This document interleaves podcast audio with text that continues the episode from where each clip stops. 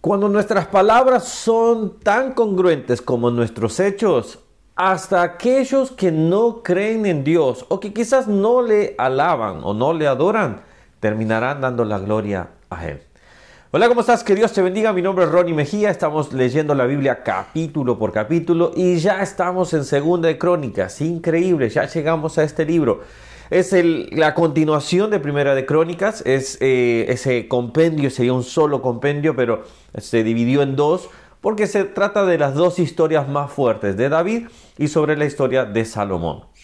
Y después de los reyes que después vienen. Ahora bien, fíjate bien, estamos en Segunda de Crónicas, algunos dicen que este fue escrito por Esdras, o sea, primera y segunda, lógicamente, fue escrito por Esdras. Esto recordemos lo que decíamos en la primera etapa, por ejemplo, en Primera Crónicas, que se consideró, este es después del post-exilio, eh, o sea que se está reescribiendo, para recordar, este, recordar, perdón que estaba viendo el cable del, del micrófono, para recordar cómo de dónde eran ellos, quiénes eran ellos, qué Dios había hecho, quién, quién había sido su predecesor. Ya habían pasado 70 años, vamos a decir así, ya, ya, estaban, ya estaban regresando, estaban reconstruyendo, estaban a punto de empezar a reconstruir todo. Y acá el, cronista Esdras, vamos a decir así, que, los comentarios son los que más apoyan, dice, eh, empieza a dar toda este, esta información que en Primera de Reyes ya la tenemos, pero acá se centra en aspectos más que todo, por ejemplo,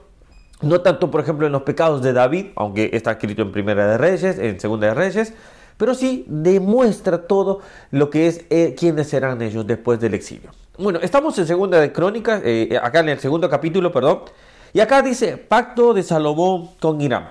Salomón había eh, solicitado, estaba solicitando la ayuda a, este, a este pueblo de Irán eh, para que le apoyasen, para que le dieran madera, para que les dieran personas para cortar madera, personas para que trabajaran en, las piedras, eh, eh, en piedras preciosas. Pero acá vemos algo, algo impresionante que empieza. Dice, determinó pues Salomón edificar casa al nombre de Jehová y casa para su reino. Y designó Salomón setenta mil hombres, dice, y envió, perdón, versículo 3, a decir Salomón a Irán, rey de Tiro, haz conmigo como hiciste con David, mi Padre. Por eso empiezo a decir, cuando tú haces las cosas bien, cuando tú, tu hablar, tu actuar es congruente con lo que tú predicas, las personas se darán cuenta que hay un Dios en los cielos. Aun cuando quizás ellos no terminen confesando. Pero aun cuando ellos digan, yo está bien contigo que tú lo creas, pero yo no. Pero veo lo que ha hecho en tu vida. Por eso me gusta el versículo 12 y ya me centro en él que dice, todo el capítulo, perdón, todo el capítulo está tratando de la solicitud y la respuesta de Irán. Dice, además, decía Irán, bendito sea Jehová, el Dios de Israel, que hizo los cielos y la tierra, y que dio al rey David un hijo sabio, entendido, cuerdo y prudente, que edifique casa a Jehová y casa para su reino. Pero dice, bendito sea Jehová, el Dios de Israel. Un pagano eh, estaba dándole la gloria a Dios. Ahora, David fue muy estratega. David no solo sabía quiénes eran sus enemigos, sino con quiénes podían hacer alianzas y cómo tenerlos de aliado. Cómo poder también de ellos, de esa, de esa alianza, poder beneficiarse y ellos beneficiar también a sus aliados. Ahora, mira bien lo siguiente. Dice acá, bendito sea el Dios de Israel. Estaba dando un pagano la gloria a Dios. Un pagano diciendo que Dios sea bendito, que el Dios de Israel sea exaltado. O sea, vemos que David no solo daba a demostrar un tipo de vida congruente, fuerte, sino devota a Dios.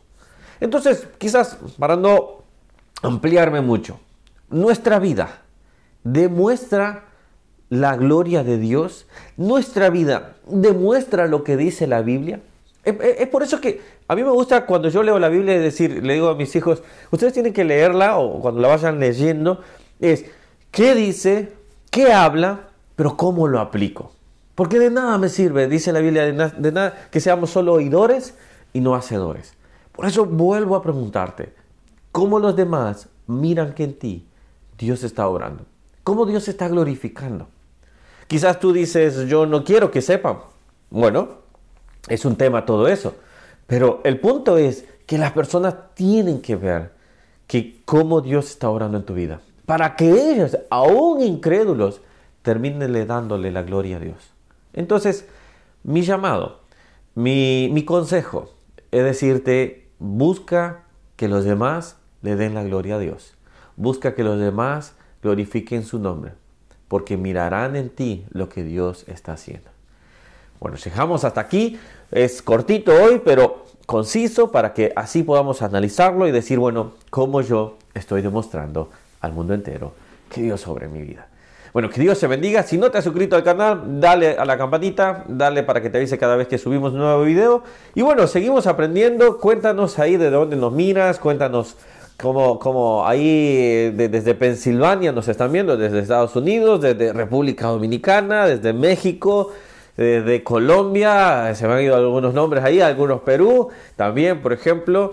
Eh, bueno, que Dios les esté bendiciendo, que Dios esté obrando en sus vidas, que sea una muy, muy buena semana y que Dios esté obrando cada vez y que los demás den la gloria a Dios al verte a ti, pero lo que Dios hace en ti. Que Dios te bendiga. Chao, chao.